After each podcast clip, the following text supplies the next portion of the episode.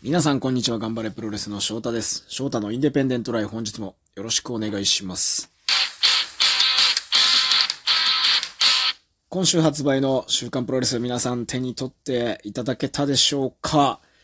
え実はですね、私、こちら新春、週プロ新春恒例の一押し選手特集ということで、先、先々週号から実はこの企画やってまして、まあ大きな団体から多分女子、先週が女子だったのかな？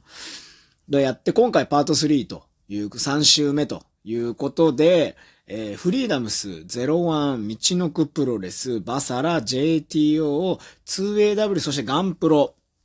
こちらの各団体の担当記者が選ぶ2023年一押し注目なんじゃないかという選手をそれぞれ1ページですね。1ページずつ特集しております。そんな中で、えー私は頑張れプロレスから一人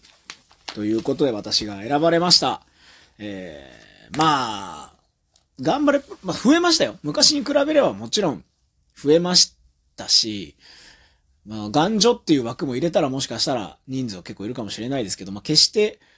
大所帯ではない中で、まあその中で僕だったんで、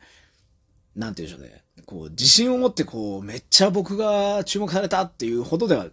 ないかなというのもあるんですけど、それでも、そっか、7、8人とかいるのかな？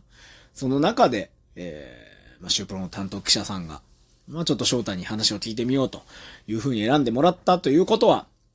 2023年のスタートにしては大きな自信がつく一つ、まあ、出来事かなというふうに感じております。どんなことを喋ったかっていうのはもちろん本誌をあの、買って読んでいただければなと思います。アメリカ遠征の話をね、やはり最初は聞かれまして、あんまり、うん、ツイッターとかでは書かないで、いつかね、トークライブとかやろうかな、やれたらいいななんて思ってたりもしたんですけども、いい機会だったんで、このインタビューでアウトプットさせてもらって、あの、あんまりツイッターとかでは書いてこなかったような部分にも少し触れてみました。これね、あの、カラー1ページなんですけど、僕、40分くらい喋ってたんですよ。はい。たったカラー1ページの話なのに、あの、40分以上喋ってしまって、よこれをどうやって記事にまとめるのかなと思って、申し訳ないですって思ってたんですけど、うまくやっぱね、僕が伝えたい部分というか、いやそれは本当プロの仕事だなというふうに思いましたね。うん。まあ、ここで喋りたい。まあ、この、今後またこれ喋りたいとも思うし、そのさっき言ったようにトークライブみたいなことをやって、今自分が思っているものっていうものを、こう、外に出してい、みんなに伝えていきたいという部分もあるので、ぜひ、皆さん、読んでいただいて、翔太こんな風に考えてるんだなという風に、自分自身の試合についてだけじゃなくて、まあ、今後、本当にこう、プロレス界どうやっていけばいいんだろうみたいなことも考えてるのも少し、こう、まあ、これ奈良記者、シュープロの奈良さんが聞いてくれたんですけど、奈良記者とかいろいろ喋ったりとかして、本当に話を聞いてくれて、えー、ありがたかったですね。なんでこう中身は、あえて、ここでまだ今日、今週発売されたばかりなので、ここではあまり触れないようにしたい。ぜひ読んでもらいたいなと思います。僕の色紙にね、あのーまあ、今年の決意というか目標みたいなものをバッと書くんですけど、それがなんでこの文字なのか、ね、どういう思いなのか、そしてこの写真ね、もうなんとなくこう、実はその、そういう人物を意識した雰囲気を出そうっつって、はい、撮ってみたりしております。こうやって、今現状ではね、週刊誌、ま紙媒体そのものが今後の2023年、そしてこれからの時代に、こういう雑誌っていう紙媒体がどういう風になっていくかっていうのは正直まあわからないですよ。正直、はい。プロレス界以上に多分厳しいだろうなっていうのはすごくあるし、でもそういう専門誌っていうものが今でも習慣で、日本においてはプロレスを特集する雑誌っていうのがあって、それが、あの、こうやって取り上げてくれたってことは、やっぱね、大きいとは思います。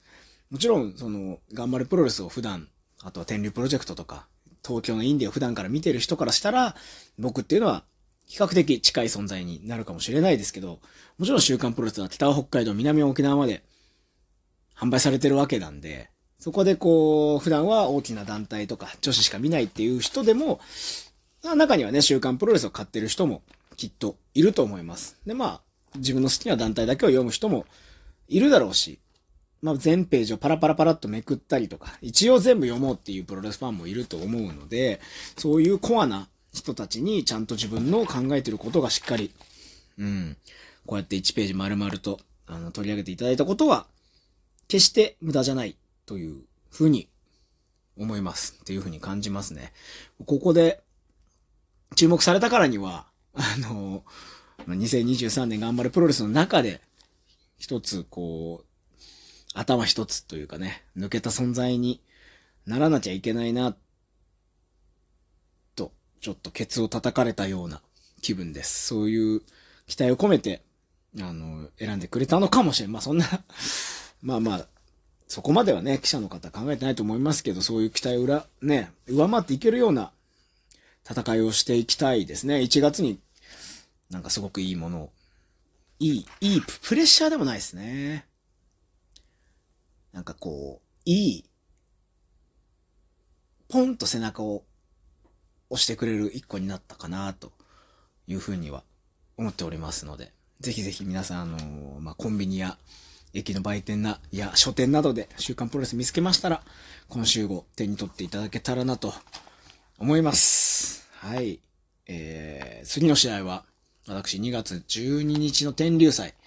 でバトルロイヤルに参戦しますので、ちょっとしばらく試合の感覚も空きますし、こうやってラジオトークだったり、例えばいいタイミングでシュープロを取り上げてもらいましたね。試合の感覚が空くタイミングですか。こうやって載せてもらったことは、あの、僕がプロレスラーとして日々活動しているっていうことをちゃんと伝えるツールになってると思うので、非常に助かります。こういった発信も含め、まあラジオトークもちょこちょこと、今はなんかね、こう、喋りが乗ってるというか、こう、話したいことが比較的ある期間に入ってる感じがしてますんで、ちょこちょこ喋っていきたいなというふうに思っておりますので、これからもお付き合いください。ちょっと、時間もあるんで、一人旅なんかも行って、YouTube にも何かアップできたらなぁなんてことも思っております。それでは、今日も最後までお聴きいただきましてありがとうございました。また次回の配信でお会いしましょう。ごきげんよう。さようなら。